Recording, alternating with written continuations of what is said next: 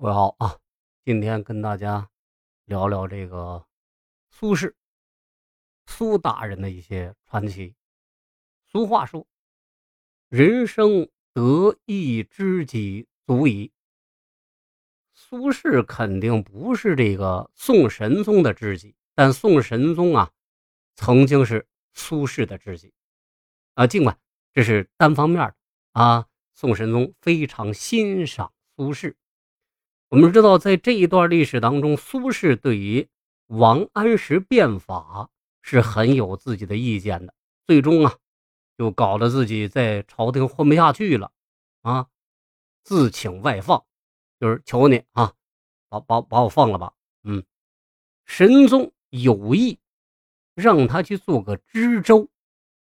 王安石等人认为什么呀？他那个水平，他能做知州啊？做个知县差不多。啊，他的资历还不够，让他到颍州去做个通判。通判呢，就是知州的副手啊，二把手。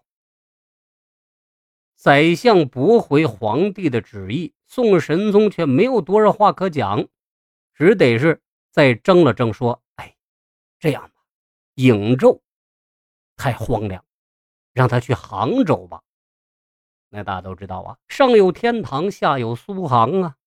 到了杭州的苏轼，被这里的湖光山色所围绕，身边又有一帮吟诗作赋的好朋友，一扫在开封府的霉运，日子爽的不得了。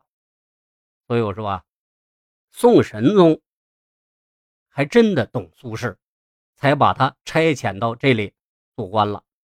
有趣的是啊，人出了名之后，各种轶事也就来了。呃，苏轼曾经写过一首词，叫《江城子·凤凰山下雨初晴》，这里面有几句啊：“忽闻江上弄哀筝，苦寒情，遣谁听？烟敛云收，依约是相邻。”欲待曲中询问曲，人不见，数风清。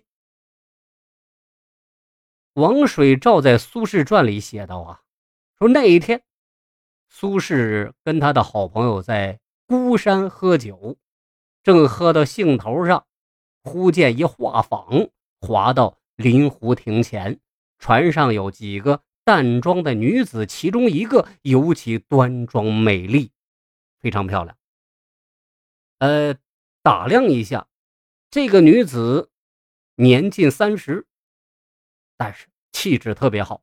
旁若无人，先是在这画舫上就弹了一首《长相思》，嘚儿当当当当当，哎，古琴古筝啊，再弹了一首《高山流水》。